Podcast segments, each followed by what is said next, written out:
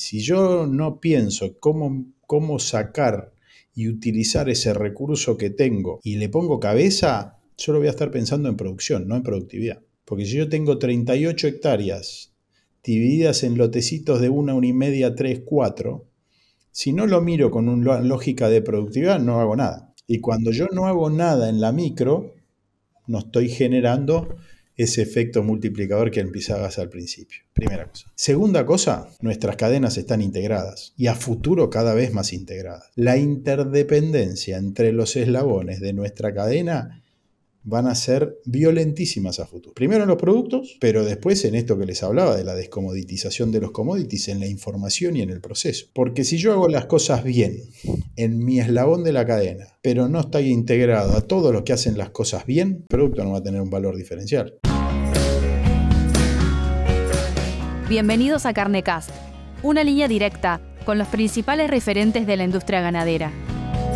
Carnecast solo es posible gracias al apoyo de empresas innovadoras que creen en la educación continua. Genofeed, biotecnología simple, rentable y sustentable para la producción ganadera. Provimi Cargill, 35 años de experiencia en nutrición animal. Síguenos en redes sociales y Spotify para tener acceso a información de calidad, continua y de acceso gratuito. Hola a todos, bienvenidos a este nuevo episodio de Carnecast, la línea directa con los referentes de la ganadería. Yo soy Darío Colombato, para los que no me conocen, soy de Argentina, nací en un lugar llamado Gualeguaychú, en la provincia de Entre Ríos, y me desempeño como profesor en la Universidad de Buenos Aires, Facultad de Agronomía, eh, y además realizo algún tipo de consultorías a empresas ganaderas, tanto en Argentina como, como en otros países. En el día de hoy tengo el placer de, poder charlar con un, con un, amigo personal, pero a la vez eh, alguien que considero un referente en el área ganadera y van a ver por qué después a medida que vayamos este, de alguna manera deshilachando al personaje. Tengo a Ricardo Negri con, conmigo, em, alguien que tiene mucho para, para, contarnos desde distintas posiciones en los en eslabones de la cadena de la carne, tanto en Argentina como em, en la relación con los mercados internacionales. Así que sin mucho más, hola Ricardo, o te debo llamar Ricky porque la costumbre me va a, este, a ganar en algún momento de la conversación. Este, hola Ricky, bienvenido a este espacio de Carnecast. Me gustaría que, además de saludarnos, nos cuentes un poco eh, cuál es tu background eh, profesional y qué cosas has estado haciendo en estos últimos años. Qué bueno, Darío, muchas gracias por, eh, por la invitación. Sí, soy Ricky, hagámosla fácil porque soy la copia trucha de don Ricardo Negri, que es mi papá. A ver, soy agrónomo, igual que vos en eso. criado en el Deró, en Deró, en el sudoeste de la provincia de Buenos Aires, también en Argentina, te diría que soy un emprendedor recurrente en cuestiones públicas o semipúblicas, si tuviera que ponerle un título. ¿Por qué? Porque trabajé siempre en el sector privado, laburé en ACREA muchos años como irresponsable investigación y desarrollo. Creo que a este podcast me invitaron más que nada porque consumo más que la media nacional, eh, que esa, si querés, es mi especialidad real. Y nada, eh, más, allá de, más allá de eso, eh, la verdad que me tocó y me toca jugar en la cadena de la carne de distintos lugares. Eh, hoy sigo siendo productor de ciclo completo en, distintos lugares y me divierte mucho, pero si querés la, mirada diferente que puedo agregar es que fui funcionario público del gobierno argentino en un momento eh, bastante interesante para, para hacer cosas que tiene que ver con el periodo 2015-2019 em, con dos roles bien distintos. Uno, secretario de Agricultura, Ganadería y Pesca, que básicamente es casi como en la Argentina ser el, secretario de Disneylandia, para lo que nos gusta la, agricultura y la, y la gestión de fotosíntesis en líneas generales.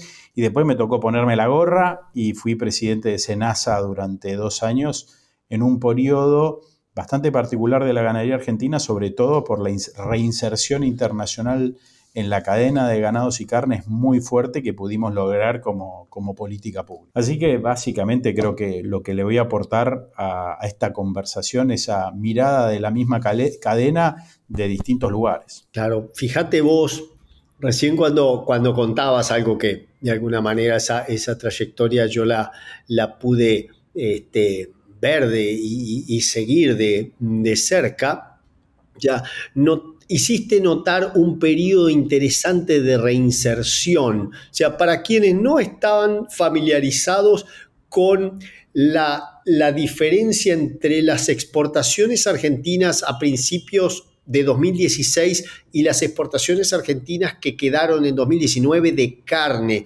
¿Cómo le podrías indicar cómo fue esa progresión en esos cuatro años, si querés, completos? Cerramos el, el, 2015 con un poquito menos de 150 mil toneladas, equivalente menos res con hueso de exportaciones. Estábamos en la posición más allá del 14 del ranking global, tranquilo. Todos los países de la Uruguay nos había pasado, Paraguay nos había pasado, digamos, ¿no? Habíamos perdido muchas posiciones en el ranking, muchísimas oportunidades perdimos en ese, en ese periodo y terminamos en el 2019 con un poco más de 850 mil toneladas equivalentes a raíz con hueso, que como el, ciclo ganadero y el proceso es tan lento, eh, el año siguiente llegamos a la meta de, como cadena del objetivo de las de las mil millones de, toneladas equivalentes a hueso como un, casi como una visión, que le erramos por un cachitito así, digamos, ¿no? O sea, pero lo pusimos en marcha para que eso funcione con una generación eh, de oportunidades de negocio, pero sobre todo, y cuando empezás a ver las cosas de lo público, de oportunidades de generación de empleo que, nunca pude generar en el sector, trabajando en el sector privado. esa es, es tal vez, o sea, estamos hablando de seis veces en cuatro años la ampliación de las exportaciones, partiendo probablemente de condiciones, si querés, favorables en cuanto a que la capacidad ociosa era muy notable, o sea, las estructuras de los frigoríficos, la estructura de los productores y la capacidad de resiliencia y de, y de respuesta de los productores era, era importante, pero al mismo tiempo estabas comentando sobre la tremenda multiplicación de la cantidad de servicios asociados y de generación de empleo que se puede dar en una sola cadena como es la carne, porque no estamos hablando de eh, lo que pasó también en agricultura, que, tiene también sus, sus este, altibajos muchas veces climáticamente hablando, pero en, términos de la cadena de la carne, estás hablando de una multiplicación de servicios que uno muchas veces no logra...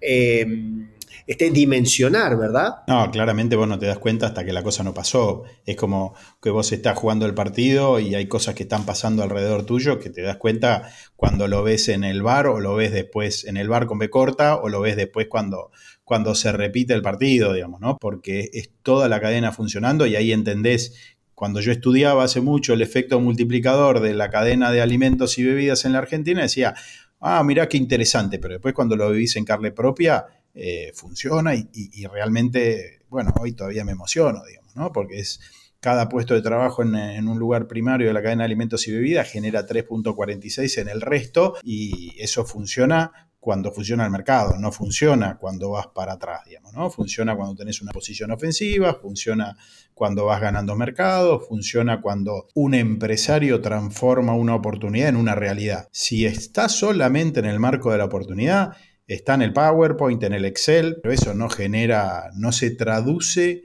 en, inversiones, en ganas, en empleo, en otras cosas. Cuando esa oportunidad se transforma en realidad, listo, los bifes. O sea que estás hablando de que por cada puesto de, trabajo en el sector que yo siempre discuto y ahí eh, de alguna manera sigo a algún personaje de, Twitter muy famoso como Bumper Crop, seguimos en lugar de hablar de primario, hablamos de primordial, ¿sí? Para no darle la connotación de primario a algo más primitivo, en realidad por primordial, pero por cada punto o por cada empleo de eso significa una multiplicación de 3,46 en el resto ¿sí? de los servicios asociados, ¿verdad? Eso es para toda la, cadena de alimentos y bebidas en un trabajo del Ministerio de Economía que creo que se publicó el año pasado, digamos. Ahí, a ver, el que me enseña de estas cosas, siempre me hace ver cosas distintas, Darío, es Roberto Bizán, digamos, ¿no? Roberto es un economista a ver, yo soy productivista, vengo de la gestión de, fotosíntesis y patear cascotes, y él viene del otro lado y en algún punto de encuentro, eh, él viene, es industrialista, viene del otro lado y me dice, che, gordo, fíjate esto, que esto es, es fuerte. ¿Cómo eso, cómo fue? ¿Sí? Para, para ustedes dentro de la gestión, Saltemos por un momento la gestión en la Secretaría, vayamos a la parte de SENASA, el Servicio Nacional de Sanidad Animal. ¿Cómo es esto de volver a los mercados? ¿Es una cuestión de hola, qué tal, golpear la puerta y todos están esperando que les vendas un bife? Sí, te lo ponen al bife, digamos, sí, si vas así solito, digamos.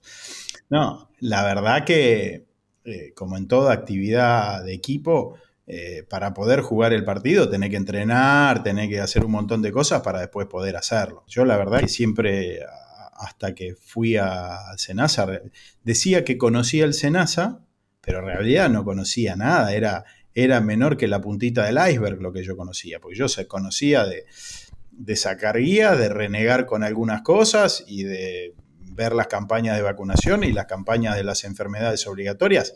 Y como ganadero, realmente pocas cosas más, lo que, lo que empezás a entender. Y por eso, a ver, te puedo decir lo que hice en Senasa, pero no hubiese sido lo mismo si no hubiese sido secretario antes.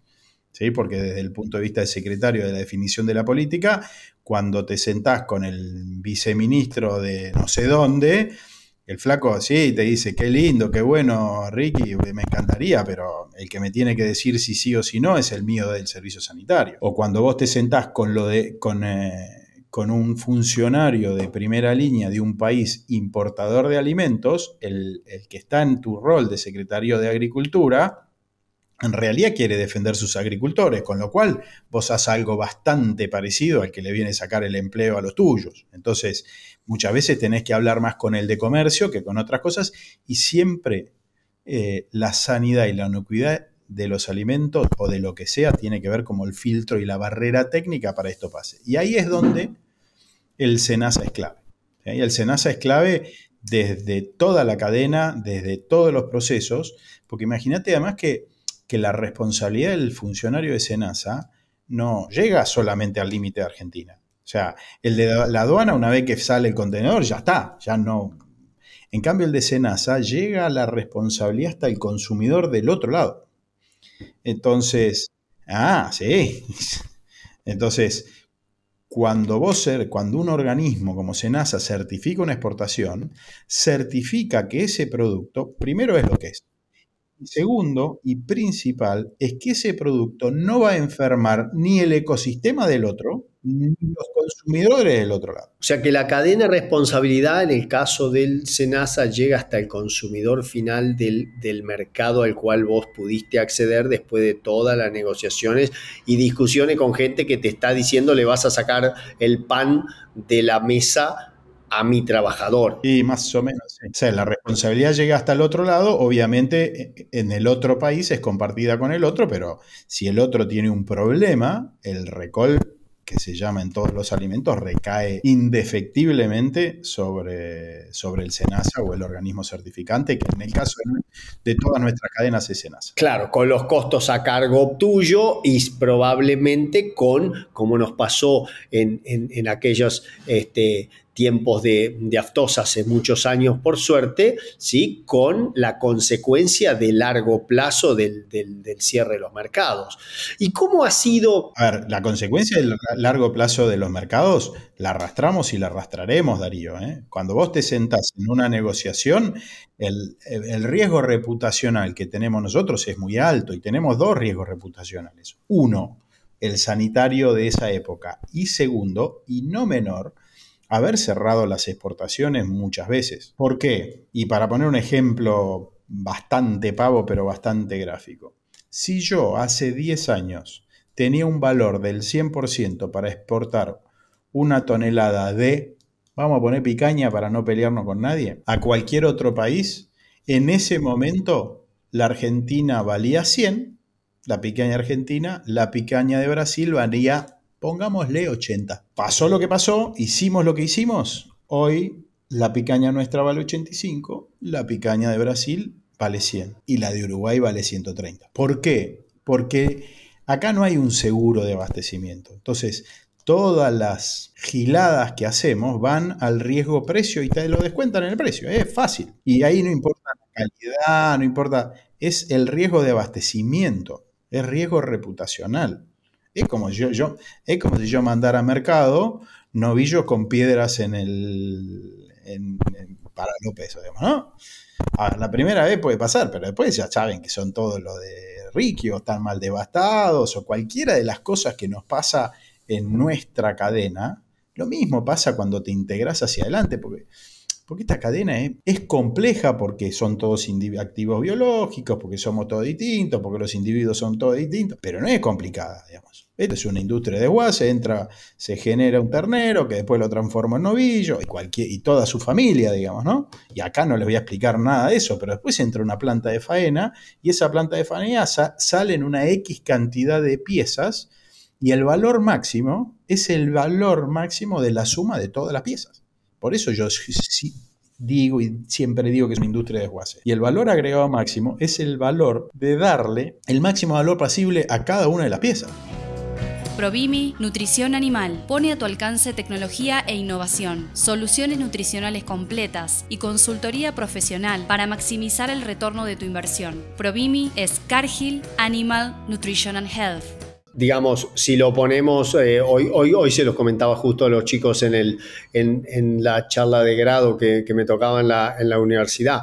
Antes se usaban programas de optimización, hoy quizás siguen siendo programas de optimización en el sentido de que cada pieza debe tratar de lograr su máximo valor para que la sumatoria total sea la, el, mayor. Entonces, cada uno va viendo los mercados a donde puede apuntar con las restricciones de cada mercado, con, los precios de cada mercado y tratar de apuntar a las diferentes este, integraciones que, que tenemos, sabiendo que además Argentina tiene una característica que por ahí otros países no tienen, sobre todo en, el hemisferio norte, que es que consume cortes con hueso que en, otros lugares no pagarían el mismo, el mismo, este, el mismo precio. ¿no? Pero eh, yo quería volver sobre un, punto, después eh, vamos a hacer este, otro, otro, otra inmersión en, en la industria del desguace, pero ¿Cómo fue en la experiencia, ya sea como secretario o como presidente del SENASA, negociar con, y pongo el contraste para, si es que hay contraste, capaz que me decís, son todos iguales, es decir, ¿cómo, cómo fue negociar con un colega? ¿Sí? O, tu contraparte en realidad, porque puede, no ser un colega, pero si tu contraparte europea, la reinserción de Argentina en un mercado o la contraparte china la reinserción de mercado. ¿Viste similitudes en cuanto a eso? Ya es casi una pregunta de curiosidad, pero ¿viste similitudes en la idiosincrasia de la negociación? ¿Están todos cortados por la misma tijera? ¿O, o tenés perfiles completamente distintos que, te obligan a vos a encarar las cosas de forma diferente? Son perfiles completamente distintos, porque son marcos jurídicos completamente distintos y marcos institucionales también completamente distintos.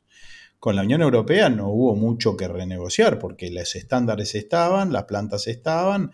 Eh, a ver, lo que hubo que hacer ahí es sacarle las trabas a las exportaciones y, trabajar para que haya mercado. No hubo que, reelaborar y renegociar cláusulas. Lo que, lo que hubo que hacer es adecuarse a las exigencias de la Unión Europea en términos de trazabilidad de un montón de factores que además venían habiendo auditorías periódicas que te decían, che, monstruo, esto no está tan bien, hay que arreglar esto, esto de más allá. Eso, eso pasa siempre. Para que te des una idea, Darío, en el 2019 a Senasa lo auditaron, si no me acuerdo mal, a todos Senasa, ¿eh? desde toda la carne, todo.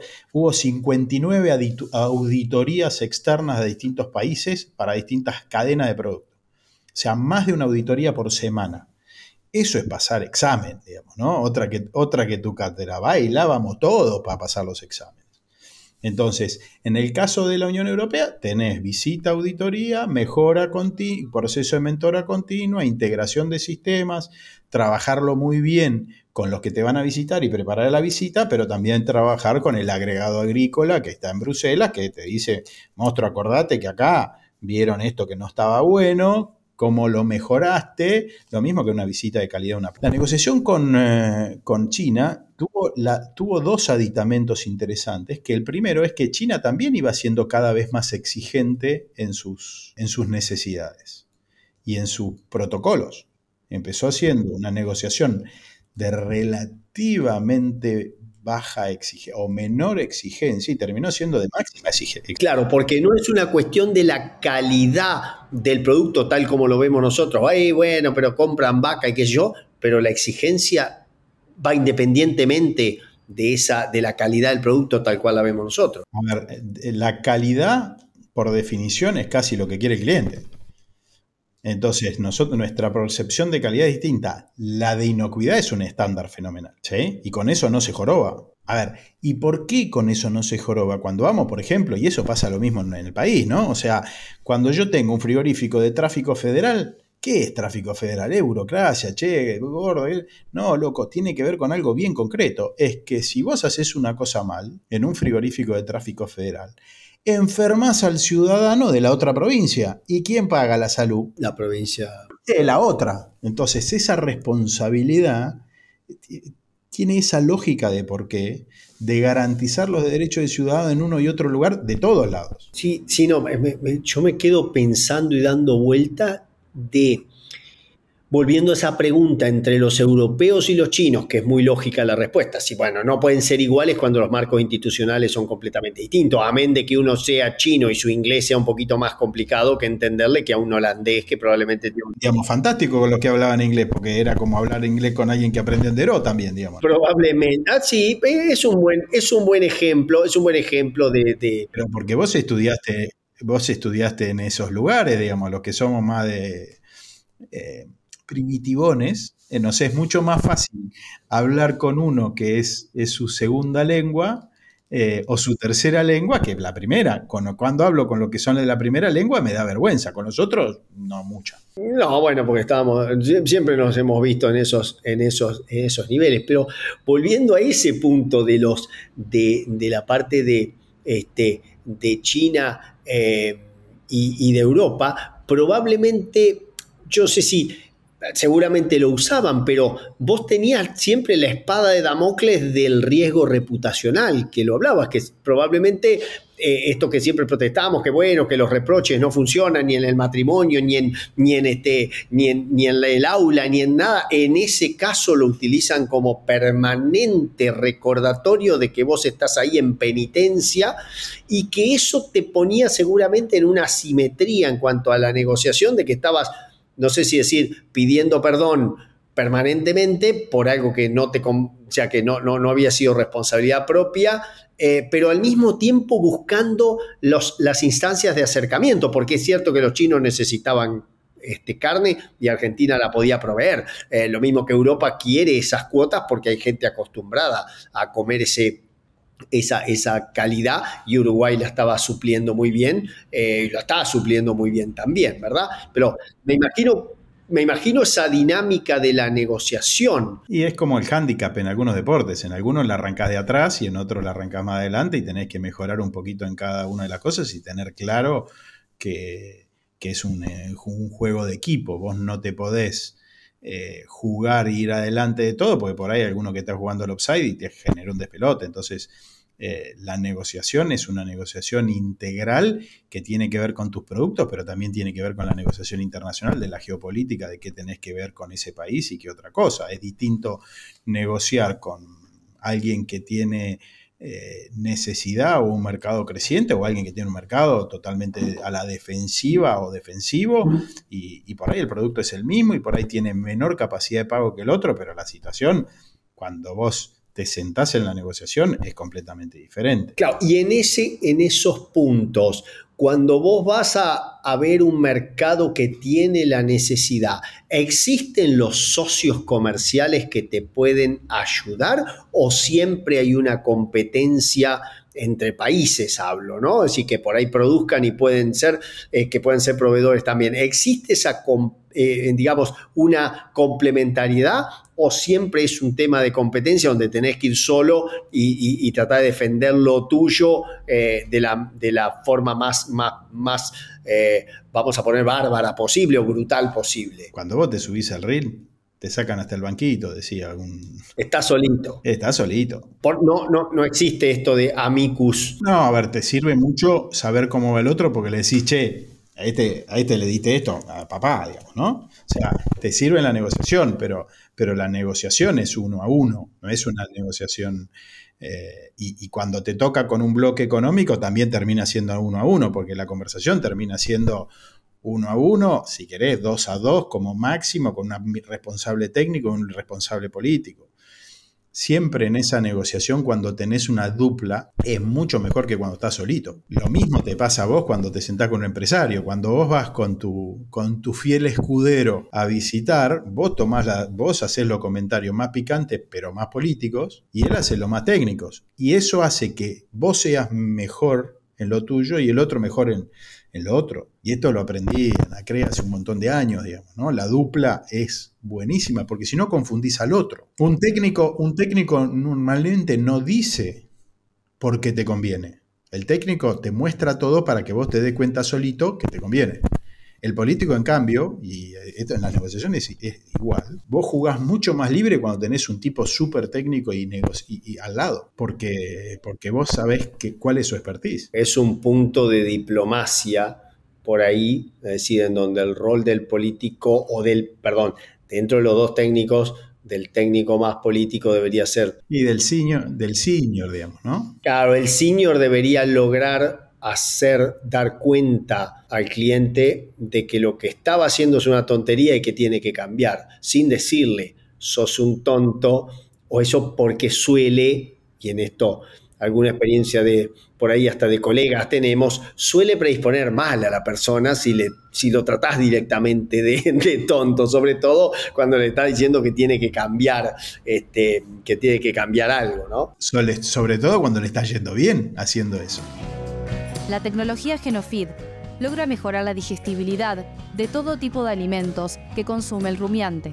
Esto permite un incremento de los kilos de carne por hectárea producidos de una forma sustentable, obteniendo una mejora en el rendimiento del negocio y la salud de los animales. En Genofeed buscamos cambiar el paradigma en la nutrición de rumiantes. Bueno, eso la respuesta siempre es equipo que gana no se toca y eso no necesariamente tiene que ser así. Bielsa dice o decía, vamos a ver ahora en, su nuevo rol, que, los equipos se cambian en la victoria y no en la derrota, cosa que eh, está para pensar. Y acá en todas estas cosas tenés otra variable que es eh, las negociaciones son variables, los estándares son variables, la tecnología es variable, la demanda es variable y la oferta de tu competencia es variable. Con lo cual surgen todas esas cosas en una negociación, donde esto para mí tiene mucho que ver con, este punto tiene que ver mucho con la diplomacia científica. ¿sí? La diplomacia científica es una especialidad que tiene mucho que ver con estas cosas y eh, para mí es fundamental en las negociaciones futuras. Claro, porque es, es una negociación sobre aspectos biológicos en donde tenés que tener eh, los timings para explicar algo que es científico o que tiene una base científica, tenés que explicársela a políticos, por lo menos así es como estoy interpretando lo que, lo que, lo que comentás, que tienen tiempos muy restringidos y tienen que responder después a a bases para arriba o bases para abajo. Claramente, más, que nada eso tiene que ver que, que el sistema científico-tecnológico tiene que proveer a los tomadores de decisión bases sólidas para, para discutir y para decir, pero muy simples para explicar y entender. Entonces es un desafío eh, hermoso, digamos, ¿no? Para vos. hablando, hablando de eso, durante durante este tiempo en la función pública que, tuviste, que ya por suerte hace unos años, vamos a ver este, a futuro, pero decir, vos sentiste que nosotros en, lo que es en tu, visión de Senasa, que nosotros, eh, o sea, o que, o que el sistema científico-tecnológico te proveía de, esas, de esos elementos. Está bien que uno no es veterinario, pero, pero estaba conduciendo un, este, muchas negociaciones que tenían que ver con eso, con la sanidad. Te lo voy a poner en otros términos. Me encontré y descubrí y conocí en Senasa una cantidad de profesionales que me enorgullecen de compartir el 6 de agosto. A ver, eh, hay de todo, pero me sorprendieron, a ver, si querés de mi experiencia de gestión pública, me sorprendieron más gratamente los funcionarios públicos profesionales de carrera que algunos empresarios. Que conocía desde hace muchos años. No estoy hablando de la cadena de la carne, digamos, ¿no? Como genérico, no quiero ofender a nadie, pero la verdad que me encontré con pibes de primera especial que con una vocación fenomenal eh, están haciendo esas cosas y son especialistas en estas cosas que yo no era, ni no lo soy, ni en mi vida lo podría hacer por la complejidad y la profundidad de esos tipos de análisis que hace, que hay que hacer. Claro, el, el, verdadero servidor público de carrera profesional que uno tiende por desconocimiento muchas veces a minimizar o si querés a error, error, en esto, esto uno tiene que tomar su autocrítica, a calificar o generalizar con un mote. ¿Sí? Sea mote A, mote B, mote C, digamos, ¿no? Pero eso, eso es bien interesante cuando lo dice alguien que estuvo adentro, porque para la gente que, que escucha este podcast o que, o que nos ve en el canal de YouTube de Carnecast, es importante que alguien que, esté adentro lo pueda decir. Uno no lo escucha muchas veces a estas, estas cuestiones y, toma más que nada una, una suerte de actitud eh, reprochona y actitud de eh, minimización de todo lo que sea público, en donde seguramente como somos un reflejo de la sociedad, cuando, cuando hablamos de los, este, políticos que, gobiernan o que son oposición o que son este, eh, wannabe este, gobierno, seguramente que en todos tenemos diversidad. ¿Sí? Y en los funcionarios públicos muy probablemente y en todas las instituciones tenemos, como nosotros en nuestras instituciones hemos encontrado fenomenales personas o, este, científicos o vamos a poner técnicos y otros no tan fenomenales, probablemente, ¿no? O sea, no es que no es que hay una casta, como se suele decir ahora, de, gente toda mala. Probablemente tenés malos, buenos y muy buenos. ¿no? Es, por ahí es una perogrullada lo que digo, pero eh, es interesante que alguien que estuvo ahí adentro me diga, hey, yo me sorprendí más gratamente que, eh, que negativamente con lo que encontré eh, en, adentro, ¿no? ¿Cómo, si vos tuvieras que profetizar o que, teletransportarte al, futuro, ¿cómo ves Argentina eh, en el concierto mundial de las cadenas, de la cadena de carne? Vamos, si querés, concentrémonos en la cadena bovina, pero me podés decir del pollo, del cerdo. ¿Cómo es Argentina para adelante en el rol de proveedora? De alimentos premium o, de, o, de, o, su rol de proveedora de alimentos en, general. Si, tuviera, si pudiéramos teletransportarnos a, a 10 años o 15 años, ¿cómo, ¿cómo te lo imaginás? A ver, tenemos una oportunidad fenomenal. ¿Por qué? Por un montón de cosas que ya venimos. Deberes, debes venirla viendo y charlando todas las veces. Pero hace un montón que la tenemos. Entonces, lo importante de la oportunidad es que alguien la transforma en realidad, porque el empleo, el desarrollo, la guita, el crecimiento y el enamorarse de las cosas depende de los que lo hacen, no de que uno que hace un PowerPoint o lo que sea como consultores que hacemos de, oportunidad. O sea, la oportunidad, yo digo, es 2D. Está en una pantalla, está en un informe, está en una hoja de papel, está en un libro. La realidad es 3D, se toca, se come, se vive, se genera empleo. Entonces. Y se educa. Y, a ver, y se vive, digamos, se transpira. O sea, ninguna hoja de papel, ninguna PowerPoint de un Excel o el sistema más complejo que sea, transpira. ¿Sí? La realidad se transpira. Entonces, ¿qué sueño? En que sea realidad, no que sea oportunidad. Para que eso pase, ¿qué tiene que pasar? Y un montón de cosas. Tenemos que hacer las cosas bien, tenemos que trabajar a la par y no en contra, es sector público y sector privado. Es hacer las cosas bien todos los días. Es hacer las cosas bien cuando nos ven y cuando no nos ven. Es hacer las cosas bien desde la gestación, para que, como vos me enseñaste, no haya nada del potencial perdido en el proceso de gestación para tener un producto de calidad premium, hasta la faena, hasta el etiquetado, hasta la variabilidad del etiquetado para distintos mercados para ese producto. Y no puedo meter la pata, y no puedo mentir. Sos, solidario hasta el momento de la alimentación del otro, del consumidor. Y pero, pero porque además esto, 2 más 2 es 4 más menos 25, pero no es 7. Entonces tenés, tenemos que ser confiables consistentemente para transformar esa oportunidad en realidad. Y esto es de lo público desde lo privado, desde lo académico y desde lo empresarial.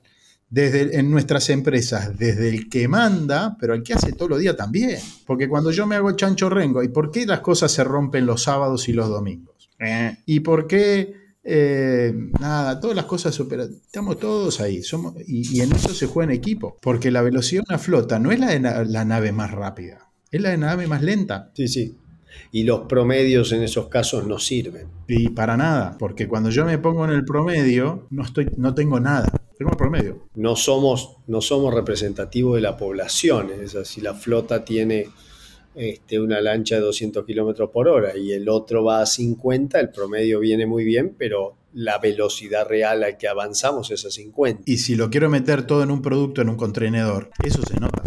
El que sabe lo nota. Entonces, si el que sabe lo nota y yo tengo la lancha que va a los santos piques y le cabe lento en el mismo contenedor, en el mismo corte anatómico, ¿qué es lo que pasa? Valen todos menos. La nivelación es para abajo, inmediato. Por definición, porque te comoditizás. Vos me preguntaste, de alto valor. Bueno, eso es la descomoditización. ¿Cómo va a ser la descomoditización?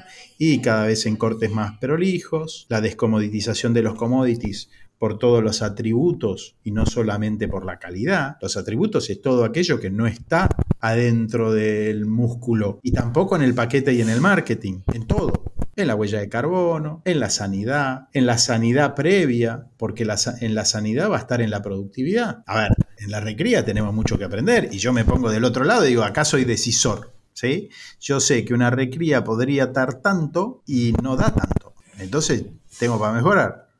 Llamo a alguno que sabe un montón, que me diga lo que va a hacer, me dice todos los años lo que va a hacer, pero sigo no mejorando. ¿Por qué? Y Ricky, ¿rotaste los principios activos?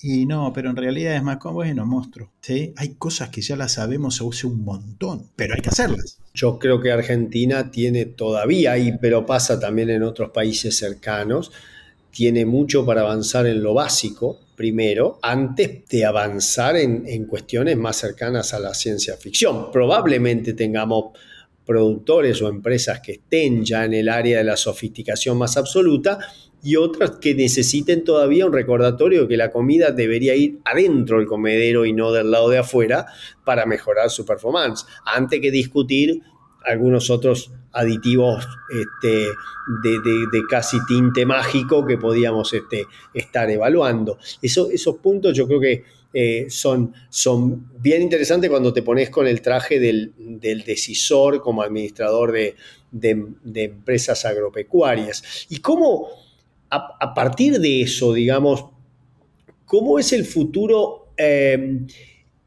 ya te, llevo al, rol de administrador de las empresas agropecuarias. ¿Cómo es el futuro de los sistemas integrados? De los sistemas que, incorporan, si es que tienen un futuro, porque en realidad estamos volviendo a, lo que era antes, pero de los sistemas que involucran la agricultura y la ganadería pugnando por el mismo sitio físico, no separados dentro de un campo bien ambientado, sino aquellos que comparten a lo largo de los años la misma, el mismo potrero. ¿Cómo, cómo lo están viendo ustedes? Primero, divertido. Segundo, vos sabés mucho más que yo de esto. Yo toco algunos botones, ¿sí? Pero la melodía no me sale muy bien, digamos, ¿no? ¿Por qué? Porque me mando macana, digamos, ¿no? Eh, las empresas mixtas son cada vez más mixtas y no porque estén separadas las actividades, sino porque hay que superponer actividades, porque los equipos de porque la diferencia la hacen los equipos de trabajo y la realidad no está ubicada en gran medida y ese punto de discusión el que siempre nos lleva a que el ejecutor clave no es tal vez ese asesor mágico que llega y tira, tira un informe o una, o una presentación, sino el ejecutor clave es el que hace o trata de llevar a terreno todo lo que eh, el asesor o el, o el dueño le ha indicado. Y por eso es más importante en el rol del asesor convencer al ejecutor clave que lo va a hacer todos los días antes que convencer al dueño. Por supuesto, sin el convencimiento del dueño no está el capital liberado, pero, pero es como que son dos, dos negociaciones, así como dijiste, con el chino y con el europeo, son dos negociaciones que tenemos que llevar a dos lenguajes distintos y dos cuentas diferentes. Pero si no logro convencer. Tengo una mala noticia para vos. A, B, C y D son correctas. Porque además es el europeo, el chino y el filipino. Porque yo me toca, si yo una negociación tarda 2.6 años cuando arranco de cero, yo tengo que estar dos años adelantado. ¿Sí? En eso. Y cuando me voy a, a una empresa, a ver, no hay tecnología que no vaya dentro de un paquete tecnológico. Y todas las que vienen son cada vez más integradas. Y encima vienen la integración física con la digital, que es como agarrar un chancho enjabonado. Además. las interfaces. Pero te la complico un poquito más. Esa ese paquete tecnológico tiene que enganchar muy bien con un marco cultural y un marco legal. Porque no es lo mismo hacer la misma tarea en Necochea que en Deró, que en Tancacha, que en Pampa del Infierno. Y es la misma tarea, Ricky, el mismo paquete tecnológico. Sí, pero en Tancacha engancha así, en Necochea así y en Pampa del Infierno así. ¿Por qué? Porque la cultura es distinta. Y tengo otra complicación más. Culturales, climáticas. Lenguaje, horas que nos levantamos, lo que, se nos, lo que sea, dormimos la siesta, no dormimos la siesta. ¿Nos gusta la empanada con papa o sin papa? Eso es cultura. Pero además hay otra peor. Depende del marco operacional, que es el Juan, que hace las cosas en cada lugar. Si no tengo las tres cosas bien alineadas, ¿sabes qué? ¿A qué le echamos la, culpa? A la tecnología. Entonces decimos, no, eso no anda. Y muchas veces bastardeamos, que lo que suelo, eh, solemos comentar con muchos colegas, si terminamos bastardeando una buena idea o una buena técnica por una mala ejecución o por no entender algo que vos mencionaste recién, que es que esa tecnología o esa herramienta venía dentro de un paquete, venía dentro de una caja con otras cosas y un manual de instrucciones que en general uno, como nos pasa siempre, en, muchos casos, sobre todo con implementos domésticos, dejamos, dejamos el manual de instrucciones a la vera de la, de la caja y empezamos a probar la botonera para ver hasta dónde funciona sin, sin aprender. Eso, este, probablemente no hagas eso con una cosechadora nueva, pero ahí sí hay, hay herramientas tecnológicas que nos, este, digamos, que, que, que no funcionan o nosotros le echamos la culpa y decimos que no funcionan cuando en realidad es, porque no supimos entender el marco en el cual se desarrollaban. Yo me quedaría... Para aprender hay que medir, Darío, porque yo en el microondas puedo tocar sin leer, pero si yo no mido y tengo un sistema que me expresa el resultado en 60, 90 días, ¿cómo sé cuál botonito toque bien y cuál botonito toque mal? Nos suele ocurrir en ganadería mucho más y yo me peleo y en todos estos tiempos discutimos con aquellos mixtos, sí, o planteos mixtos en los cuales para una actividad sí hay mediciones y muy, muy, muy precisas y para la otra actividad hay todavía una suerte de, eh, digamos, de entropía en, los, en, las ideas y en los promedios que claramente no representa a nadie, porque es cierto, medir en ganadería más dificultoso, pero realmente cuando uno encierra pequeñas fortunas adentro de un corral o tiene pequeñas fortunas en un potrero, realmente no saber cuál es el rendimiento de esa pequeña fortuna en términos económicos eh, se hace difícil de entender. Yo creo, me quedaría un rato largo este, conversando estos puntos, porque fíjate que empezamos negociando con un chino y terminamos negociando en un campo la incorporación de una tecnología. Es, bien amplio este, este tipo de abanico de ideas que, este, que vos, Ricky, nos, este, nos podés eh, incorporar acá en estos, eh, en estos episodios de Carnecast, así que vamos a tener que hacer otro en algún momento para, para continuar dándole... Eh, si querés, este, letra o más que nada dándole elementos de juicio eh, a, la gente que, nos escucha y que nos, este, ve por el, o ya sea el canal de YouTube o eh, Spotify. Ricky, me gustaría que hicieras un, cierre con, digamos, con recomendaciones, ya sea para tomadores de decisiones o, recomendaciones generales de tu experiencia en estos años, digamos, en esa, en esa si querés, eh, no es dicotomía, sino esa diversidad de actividades actividades que has venido tomando, a veces, a veces al mismo tiempo, ¿sí? porque cuando eras presidente de Senasa nunca dejaste de ser productor, o cuando estuviste secretario de Agricultura y Ganadería nunca dejaste de ser productor. Entonces, ¿qué, experiencias, aprendizajes y recomendaciones le podría dar a gente que intente seguir ese, ese mismo derrotero? Primero que es apasionante, está buenísimo.